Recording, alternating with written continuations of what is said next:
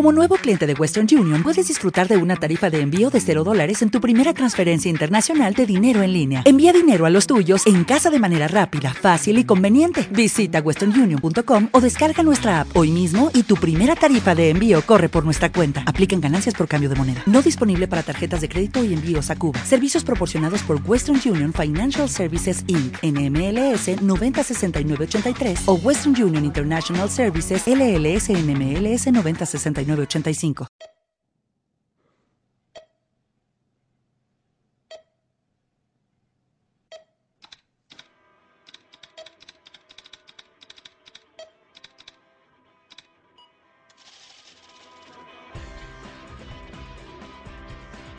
...108, programa semanal de Perdidos. La cuenta atrás ha comenzado.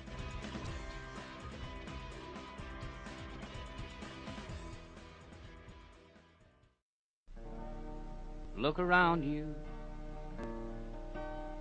Look down the bar from you at the faces that you see. Are you sure Muy buenas tardes a todos. Esto es 108, otro jueves más. Programa encargado de desvelar los misterios de perdidos. Yo soy Patrick Gornick, de vuelta en 108. these are your Hola, yo soy Raquel Gómez Mascaraque. Nico, por favor, di algo. No quiero. Bueno, Nico hoy está haciendo penitencia y se niega a hablar porque en el programa anterior dijo que esta semana había parón, cosa que no era cierta. Venga, Nico, digamos que metiste la pata hasta el fondo. Pero yo por lo menos no me voy una semana de vacaciones. Además, todo el mundo comete errores. ¿Errores? Venga, eso fue más que un error. Imagina que hay gente que escucha 108 que no tiene ni idea que esta semana había capítulo y se queda sin verlo. Y para colmo, en el programa anterior nos buscaste dos sustitutas para Raquel y para mí. ¿Qué quería que hiciera, Patrick? Que me pusiera a hablar, a dialogar conmigo mismo sobre perdido. que eso es muy triste. Y menos mal que Marta Rueda y Rocío Mascarón nos hicieron el favor de suplir vuestra falta en 108. Bueno, pero todos tranquilos que ya todo vuelve a la normalidad. Patrick y yo estamos de vuelta en 108 y sí ha habido capítulo de Perdidos, el cual vamos a analizar con detenimiento a continuación.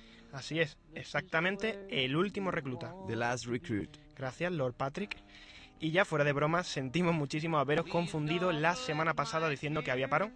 Pero yo qué sé, miradlo por el lado positivo. Y la alegría que os dio descubrir que sí había capítulo. A mí, por ejemplo, el comentario de Zurich en iVoox.com recordando que sí había episodio me reconfortó muchísimo. Esta semana que viene os prometo que sí hay parón y con ello programa especial de 108 para reorganizar lo que será la recta final de Perdidos. A ver, Nico, entonces, ¿aseguras que hay parón o te, has vuelto o te vas a volver a equivocar? Asegurado 100%. Esta semana que viene no se emite capítulo en Estados Unidos y por lo tanto tampoco aquí. Y para recompensar mi tremendo lapsus, lapsus como eufemismo de cagada descomunal, hoy os traigo una entrevista a Lorenzo Peteta, actor de doblaje que le presta su voz en español a Jack Shepard. Una entrevista además muy curiosa que realicé el pasado martes porque cuando llamé a Lorenzo Peteta él estaba volviendo justamente de terminar con el doblaje de este último capítulo e iba en su coche con hermanos libres. Pero bueno, la escuchamos al final de- del programa. Ahora vamos a centrarnos en el nuevo capítulo de Lost, el último recluta. Por fin estamos de nuevo los tres juntos. Patrick, Raquel y yo. Ahora, y cada vez lo podemos decir con más seguridad, Perdido se acaba, pero 108 no ha hecho más que empezar.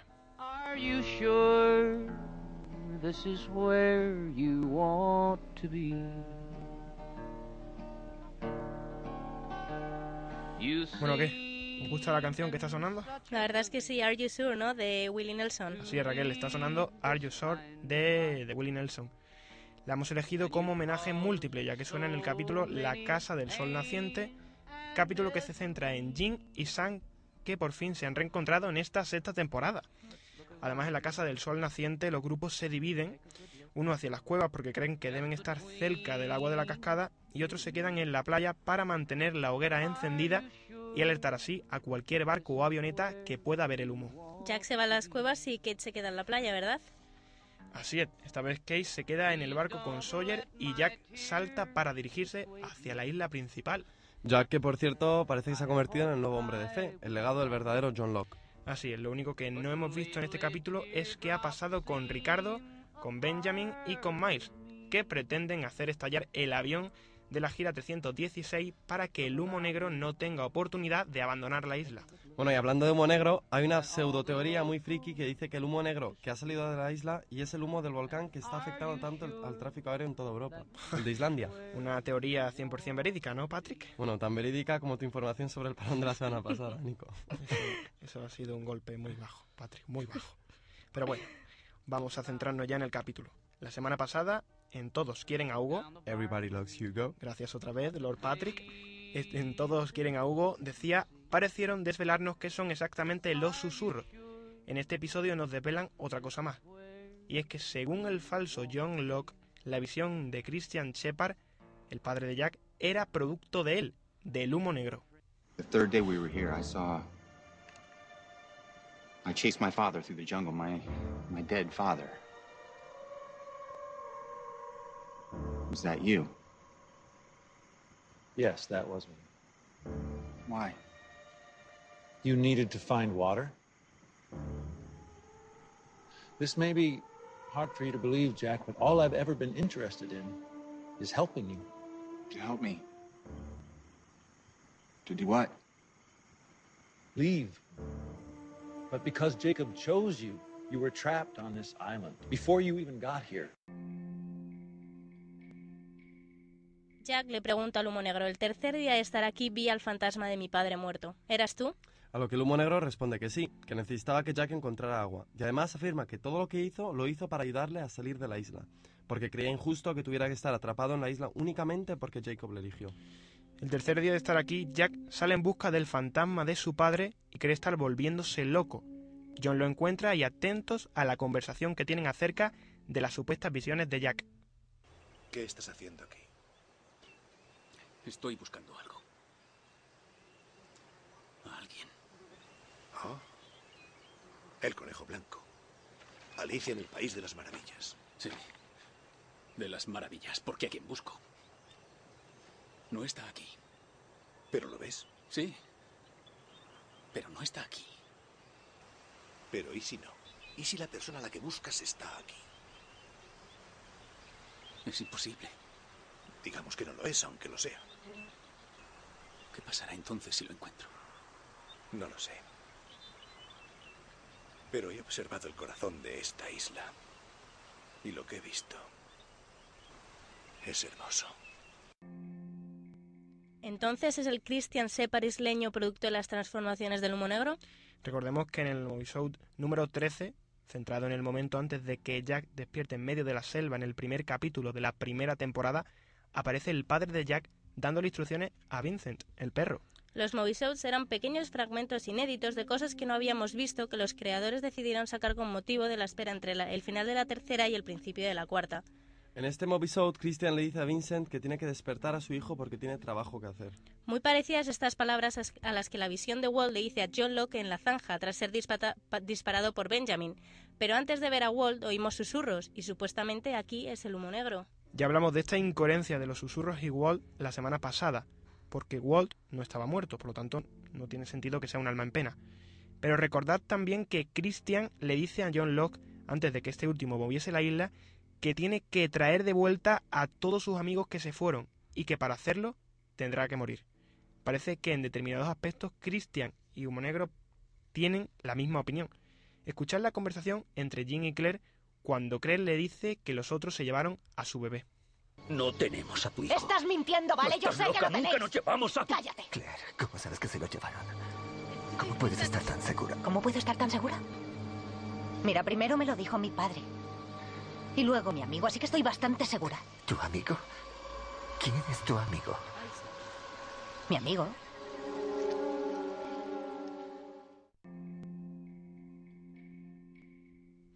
Pero no parece que estés muy seguro de que el humo negro sean las visiones de Christian Shepard en la isla, ¿no, Nico? No sé si seguro o no, pero lo cierto es que hay piezas de este puzzle que no llegan a encajar. El humo negro se convirtió en John Locke, ¿verdad? Exactamente, así es. Sin embargo, el cuerpo del verdadero John Locke estaba en el ataúd de la gira 316 y su cuerpo fue encontrado por Ilana y los suyos. Sin embargo, Jack no tuvo tanta suerte con el cadáver de su padre. ¿Qué es eso? ¿Te he contado cómo encontré este sitio? Ibas buscando agua, ¿verdad? No. Iba siguiendo al fantasma de mi difunto padre.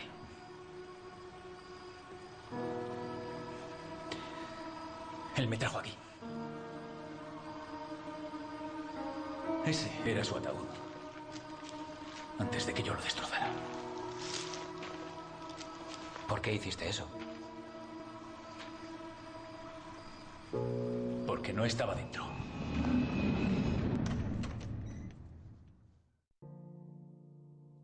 Bueno, hay una similitud entre el cadáver de John del vuelo Agira 316 y el cadáver de Christian del vuelo 815 de Oceanic. Sin embargo, lo que diferencia uno de otro es que el cadáver de John fue encontrado y el de Christian no. ¿Por qué?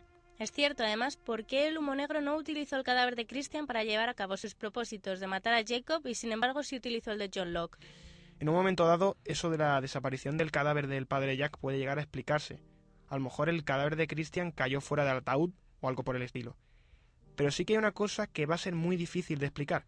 ¿Recordáis el capítulo Algo bonito en casa de la cuarta temporada centrado en Jack?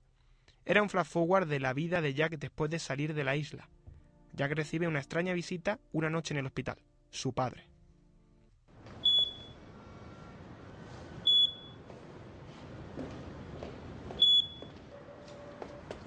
Jack.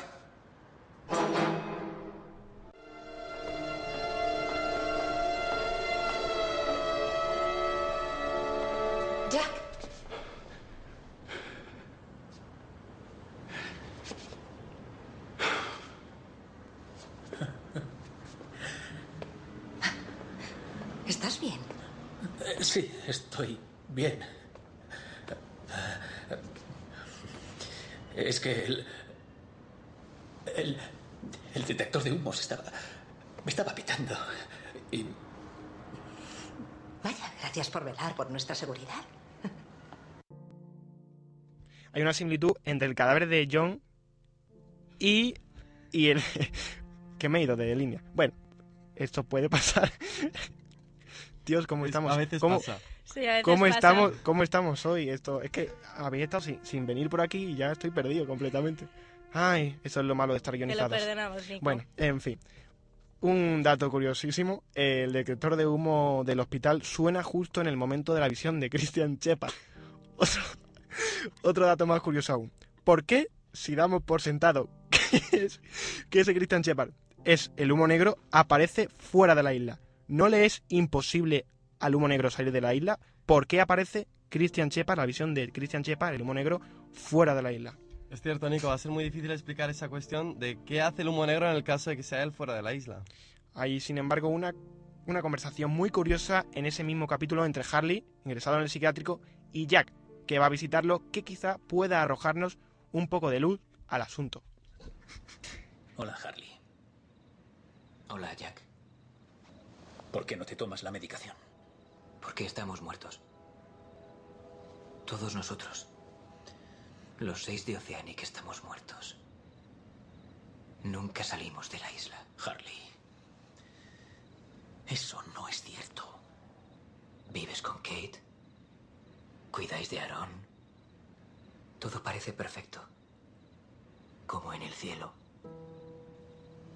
Que yo sea feliz no significa que todo esto no sea real, Harley. Yo también fui feliz, Jack. Durante un tiempo al menos. Hasta que vi a Charlie. Le gusta sentarse conmigo en un banco del jardín. Está bastante guay.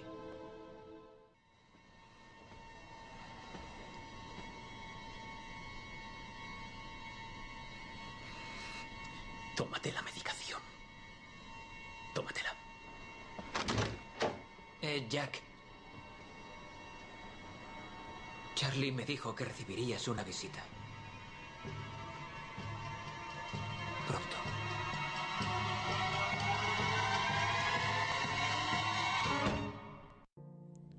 Bueno, sentimos el pequeño ataque de risa que hemos tenido aquí, pero, pero bueno, era para hacerlo más ameno. Eh, Cosas que pasan en radio. Bueno. Sigamos. En este corte, Harley dice que están muertos. ¿Vuelves con la teoría de que están muertos? Porque eso no tendría sentido. No, no creo que todos estén muertos. Pero quizás no hayan salido de la isla, ¿no? De ahí que Harley tenga visitas de los muertos y Jack del supuesto humo negro. Entonces, ¿crees que no salieron de la isla? A ver, eso sería muy rebuscado, pero creo que bien, o bien el falso John Locke miente a decir que él encarnó a Christian, cosa que parece muy poco probable, o bien sí fue él. Pero entonces hay que explicar una serie de cosas como qué hacía la visión de- del humo negro fuera de la isla. Digamos que es una teoría descabellada, pero que, que puede llegar a aproximarse esa de que, de que no hayan salido de la isla. Pero ya te digo, hay que explicar. Hay una cosa que hay que explicar. A ver, Nico, no han salido de la isla. ¿Todos se lo han imaginado? ¿Es una extraña realidad paralela producto de la propia isla? ¿Qué me estás diciendo? Creo que nos estamos yendo demasiado lejos. Sí, yo creo que sí, así que vamos a retomar el hilo conductor. Humo negro es Christian Shepard, ¿vale? Démoslo por sentado. La aparición que tiene Hugo de Charlie en el psiquiátrico, ¿qué es? ¿Producto del humo negro o de los susurros, como la aparición de Michael? Vamos a recordar antes de nada la explicación que se dio en el capítulo anterior de los susurros. ¿Qué te parece? Vamos. ¿Eh, ¿Andas por ahí? Michael.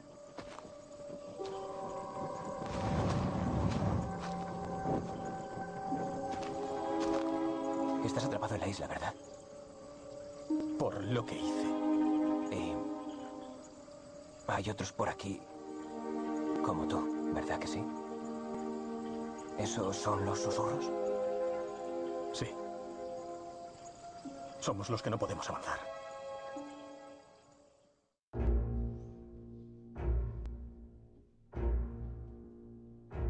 Los susurros son almas en pena que no pueden salir de la isla por sus pecados. Y el humo negro es la encarnación del mal. Los susurros son el extraño ruido que se oye ante la aparición de las supuestas almas en pena. El humo negro antes de ha- hacer su aparición también hace un ruido extraño, pero diferente al de los susurros. Creo que los susurros y el humo negro están de alguna manera conectados. De ahí que la visión de Charlie que tiene Hugo sepa que el humo negro va a ir a visitar a Jack. A lo mejor las almas en pena son mandadas por el propio humo negro, ¿no?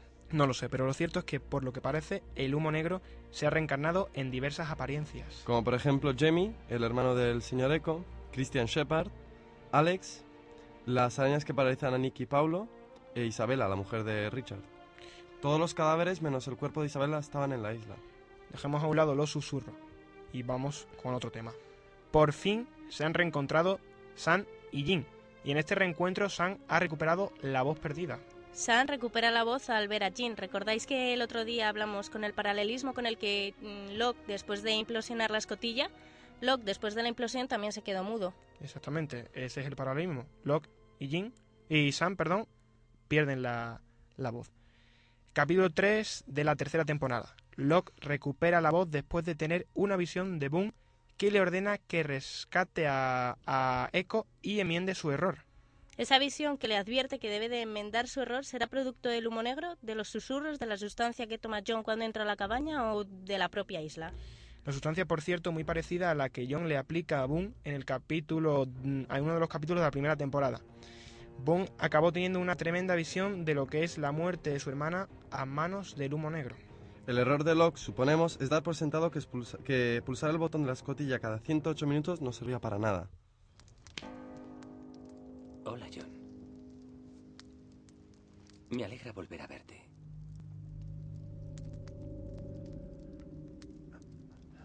¿Qué dices, John? Ah, lo sientes.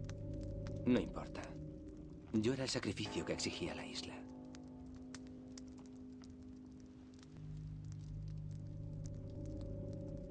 Hablarás cuando tengas algo digno que decir.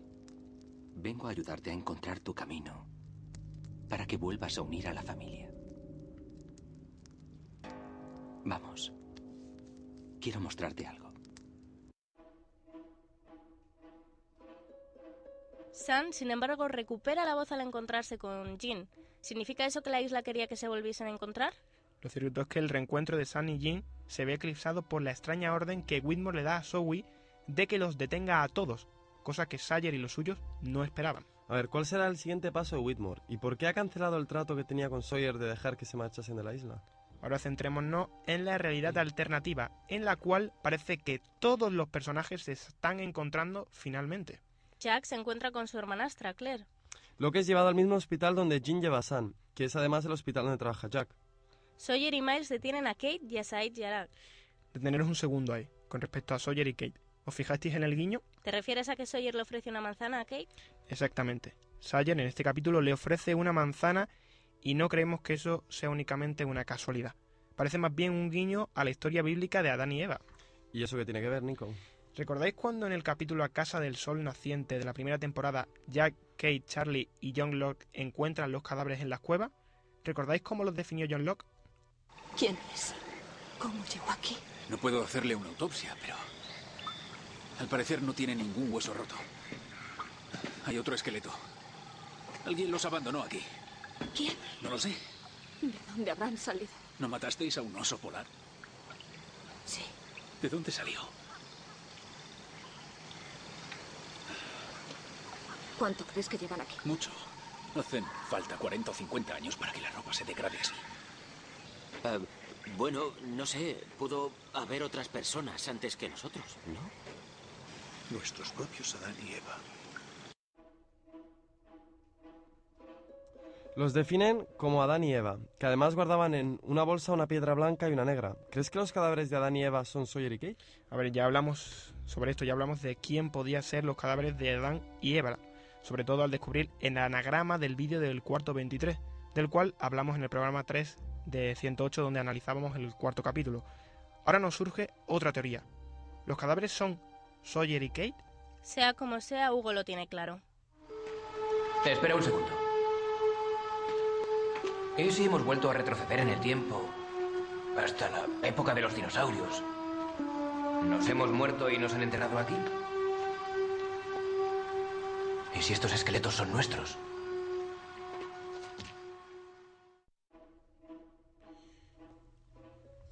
Sawyer y Kate, candidatos a Adán y Eva, se encuentran de nuevo en la realidad alternativa. Sawyer además bromea con la posibilidad de que haya alguien que los quiere juntar, de ahí tantos extraños encuentros. ¿Nos indica esto que Sawyer y Kate acabarán finalmente juntos? No lo sabemos, pero hay otra cosa muy curiosa, muy curiosa en uno de los encuentros, y que Sam, al ver a John Locke, parece entrar en un ataque de pánico. ¿Recuerda Sam al humo negro? ¿Acaba de tener flashes de su realidad original? Parece que este Fly Sideway es un pequeño adelanto de lo que parece que será el gran despertar de todos los personajes, o por lo menos muchos ya están teniendo visiones de su realidad original. Bueno, pues vamos a detenernos un segundito aquí, porque cada semana alargamos más el programa y tenemos que dejar espacio para la- las entrevistas. Espacio que esta semana va a llenar Lorenzo Beteta, reconocido actor de doblaje. ¿Os apetece que la escuchemos? Hombre, claro.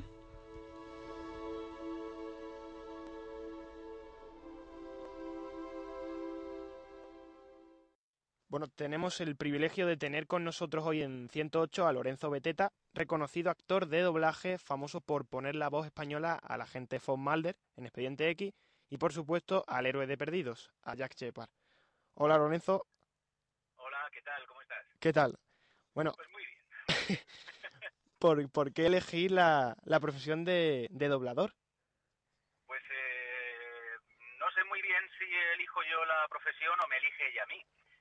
Eh, yo empecé muy jovencito, muy jovencito a, sentir un enorme amor por la interpretación. Empecé haciendo teatro muy joven y, bueno, buscándome la vida para aprender y para empezar a, trabajar en el mundo de la interpretación, pues empecé a acudir a escuelas de interpretación, me apunté a grupos de teatro y una cosa me llevó a la otra. Conocí a un profesional del doblaje eh, que estaba trabajando en un grupo de teatro en el que yo me incorporé y, bueno, pues empecé a conocer este mundo de, del doblaje de películas y poco a poco pues me fue atrayendo, eh, empecé a probar y me fue me fue bien. Eh, luego pues bueno, seguí haciendo alguna cosa de teatro, alguna cosa de televisión, pero pero bueno, es un mundo en el que no puedes es muy difícil estar picoteando de, de todas las artes, ¿no? Estar haciendo teatro, o televisión y cine y doblaje, entonces bueno,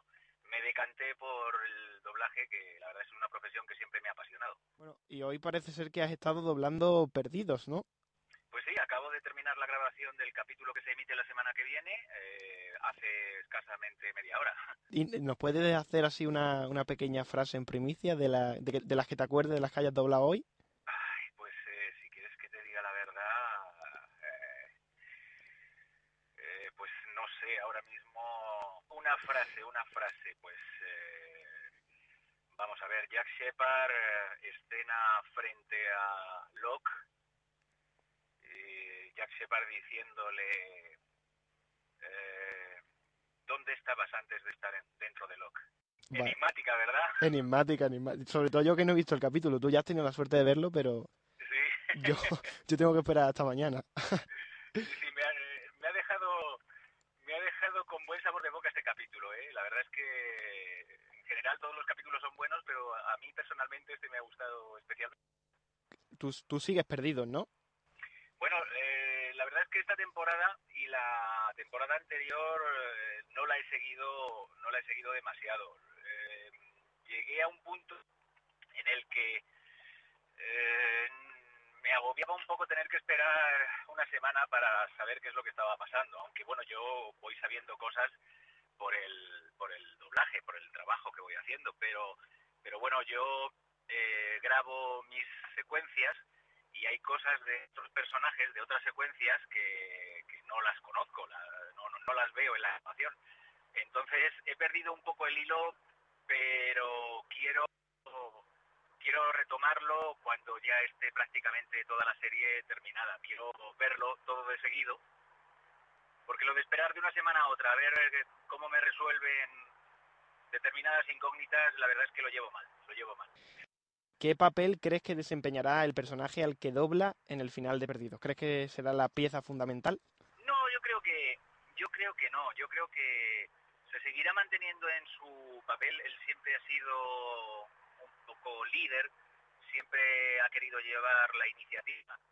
Y, eh, y bueno, creo que, el final yo eh, pienso que de la misma manera que la serie ha sido muy coral, el final eh, va a llevar a, a resolver interrogantes, pero de, de una manera coral. No creo que mi personaje vaya a tener más protagonismo que, que Kate o que Sawyer o que Locke. Creo que, que más que protagonismo de personajes, eh, el protagonismo lo va a tener la propia historia, ¿no? Que es la que nos ha dejado con un mundo lleno de, lleno de interrogantes que se van a tener que resolver en 40 minutos en el último capítulo. Yo creo que van a tener poco tiempo, ¿no? Para resolver tanto interrogante. Si no doblaras a Jack Shepard, ¿con qué personaje te sentirías más cómodo? Pues eh, como personaje, porque la voz eh, no me no me pega, no, no, mi voz no pega con ese personaje, pero me gusta muchísimo el personaje de Locke. Mucho, me parece un personaje interesantísimo, misterioso, enigmático. La verdad es que me- es uno de los personajes que más me gusta de la serie. Bueno, y hablando de personaje y de tu doblaje en especial, ¿con quién te quedas? ¿Con Jack Shepard o con Mulder? Pues eh, yo creo que son distintos personajes. Eh, los dos han aportado mucho y, y me han hecho trabajar en facetas muy distintas de la interpretación, porque no tienen nada que ver. Eh, Jack Shepard es un personaje más atormentado, es un, personaje más físico. eh, y eh, Fox Mulder siempre ha sido pues eh, un personaje más tranquilo, un personaje más irónico, con cierta dosis de comedia que Jack Shepard no tiene. Eh, la verdad es que no renunciaría a ninguno de los dos. Creo que ambos me han aportado cosas en facetas distintas de, la interpretación. Bueno, y además de, de protagonista en Perdidos, con Jack Shepard, y en Expediente X con el agente Von Mulder, a protagonista en uno de los videojuegos más ambiciosos de los últimos tiempos, ¿no? Alan Wake. Sí, Alan Wake. ¿Qué supuso para ti esta experiencia? Pues la verdad es que me, me, me ha gustado bastante porque yo, bueno, he, he grabado, he hecho personajes en videojuegos, pero este videojuego, digamos que es un paso adelante en, en eh, la creación de videojuegos. Se ha trabajado con una técnica hasta ahora eh, conocida, se ha trabajado mucho la interpretación, hemos tenido muchos resorts para poder trabajar la interpretación. Eh, hasta ahora, pues en un videojuego normal muchas veces ni le ves la cara a tu personaje, solamente lo escuchas. Y en este caso, eh, le ha visto la cara, ha sido casi como un trabajo de cine, porque veíamos las expresiones del personaje, eh, veíamos las expresiones del actor eh, que, ha hecho en la versión original eh, al personaje, con todos los, pues un montón de aparatitos puestos en la cara para, para, para coger las, los gestos, las acciones. La verdad es que bueno, ha sido un trabajo mucho más detallista que otros trabajos que hemos hecho con videojuegos. Y bueno, también me ha resultado curioso porque tiene muchas similitudes con personajes como Fox Mulder o con personajes como, como Jack Shepard. Y eh, bueno, pues la verdad es que me ha resultado en cierto modo conocido dentro, que era un- dentro de que era un personaje distinto a los demás, pero en cierto modo conocido a lo que a lo que he estado haciendo en los últimos años. Tuvimos la suerte también de tener aquí en 108 a tu compañero Claudio Serrano, que caracteriza en español a Desmond. ¿Los dobladores en especial de esta serie tenéis contacto? Es decir, eh, ¿qué método utilizáis para, para grabar, para doblar? ¿En banda, que significa que se dobla de forma individual, o en convocatoria múltiple, que os llaman a todos y todos dobláis a la vez? No, no, no, eh, doblamos en banda. Cada uno de nosotros eh, graba solo en el atril con la directora de la serie o con el director de- del trabajo. y el resto de actores pues va en otros momentos a, grabar sus, sus personajes, sus Eh, Perdidos, por supuesto, también es en banda, eh, trabajamos cada actor por separado, pero bueno, luego coincidimos. Eh, yo, por ejemplo, con Claudio Serrano, que me lo mencionabas hace un momento, aparte de ser compañero de trabajo, es un buen amigo, tengo muy buena relación con él, somos amigos y, aparte de otras muchas cosas, pues también hablamos del doblaje de, Perdidos, de, nuestros personajes y, bueno, el poco contacto tenemos dentro de la sala en la grabación, eh, siempre buscamos el momento para tenerlo, para tenerlo fuera con otros actores que hacen otros personajes de Perdidos. También tengo una buena relación, pero la verdad es que bueno, no, no, no coincidimos en las grabaciones. Y has, tenido oportunidad de doblar de las dos maneras, ¿no? En, en banda y en convocatoria múltiple. Sí, sí, sí. ¿Con cuál te desenvuelves mejor? Mm, ¿Lorenzo? Bueno, eh, la verdad es que yo prefiero personalmente trabajar con otros actores, porque, porque el trabajo de interpretación no solo se basa en tu propio trabajo, en, en la interpretación que tú haces de tu personaje.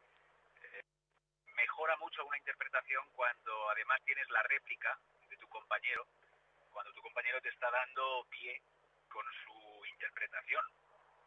Lo que sí es cierto es que, eh, bueno, trabajando en banda se consigue una mejor calidad de sonido porque se trabaja individualmente sobre cada actor. Eh, el, director del doblaje eh, trabaja específicamente sobre ese actor, no tiene que estar pendiente de tres o cuatro o cinco actores que estén doblando al mismo tiempo. Tiene sus ventajas y sus desventajas, pero a nivel interpretativo yo siempre he preferido trabajar con, con otros actores conmigo en, en el atril. Eh, bueno, y, y para terminar, cuéntanos así alguna, alguna anécdota de lo más raro que hayas tenido que doblar. De lo más raro. Bueno, quizá, mira, eh, lo más raro fue, fue una situación muy eh, hace bastantes años ya, en una película de la cual no recuerdo el nombre, una película de cine en la que, eh, bueno, yo hice un personaje pequeñito y resulta que en la banda internacional, lo que llamamos soundtrack, que es la banda donde eh, nos mandan eh, la música y los efectos para luego hacer la mezcla junto con el doblaje. Pues en esa banda faltaba, en una escena en la que había un rebaño de ovejas, pues faltaba una oveja, que se la veía en primer plano balar y, y aquella oveja pues no estaba por allí. Y el director, medio en broma, medio en serio, me dijo, ¿qué, te atreverías a hablar a la oveja? Y le dije, por supuesto. Yo me puse allí, ensayé a la oveja y, y dijo, bueno, vamos a hacerlo a ver qué tal queda. Empecé a balar y lo escuchamos y la verdad es que, bueno, me salió bastante bien y no se reconocía que el balido de, de la oveja era el de Lorenzo Beteta y así se quedó y bueno, pues eh, por el mundo andará esa película con, con mi voz doblando a, a una oveja que balaba. La, la oveja de Lorenzo Vedetta. Lorenzo Beteta se dobla en ovejas. Pues, eh, Lorenzo, ha sido un placer tenerte aquí en 108 El placer es mío. y esperamos que, que el final de Perdidos nos deje contentos a todos. Hombre, yo espero que sí. Después de, de haber eh, elevado tantas expectativas, lo suyo sería que lo suyo sería que al final eh, se compensara con un buen final. Y yo creo que sí, que lo va a ser. Bueno, pues muchas gracias, Lorenzo, Muchas gracias a vosotros. y encantado de tenerte aquí.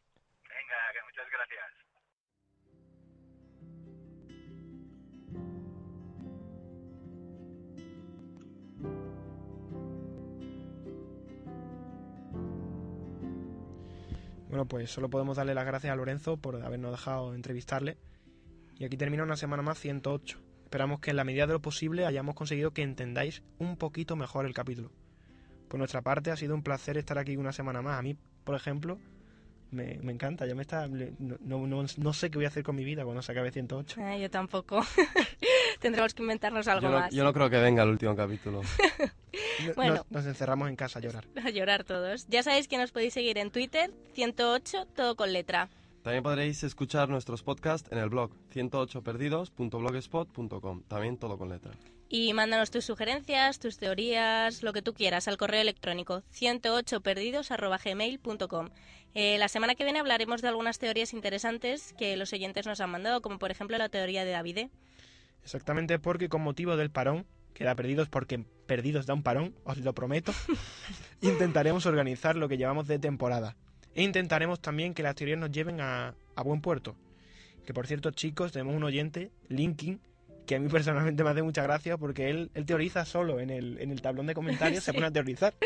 Y es muy, muy gracioso y dice que lo saludemos, pues te saludamos, Linkin. Saludado quedas. Eh, saludado a él y todos los que nos escuchan. Volvemos a decir que ha sido un placer. Eh, nos lo hemos pasado muy bien aquí en el estudio. Hoy de verdad ha sido... Y nos ha acompañado, como siempre, fiel Miguel Ángel Vázquez a la técnica, Raquel Gómez Mascaraque a los micros. Un placer, chicos. Él es Nico Domínguez y yo soy Patrick Ornick. Ha sido un placer. Nos vemos la semana que viene aquí en 108. No os perdáis el especial parón.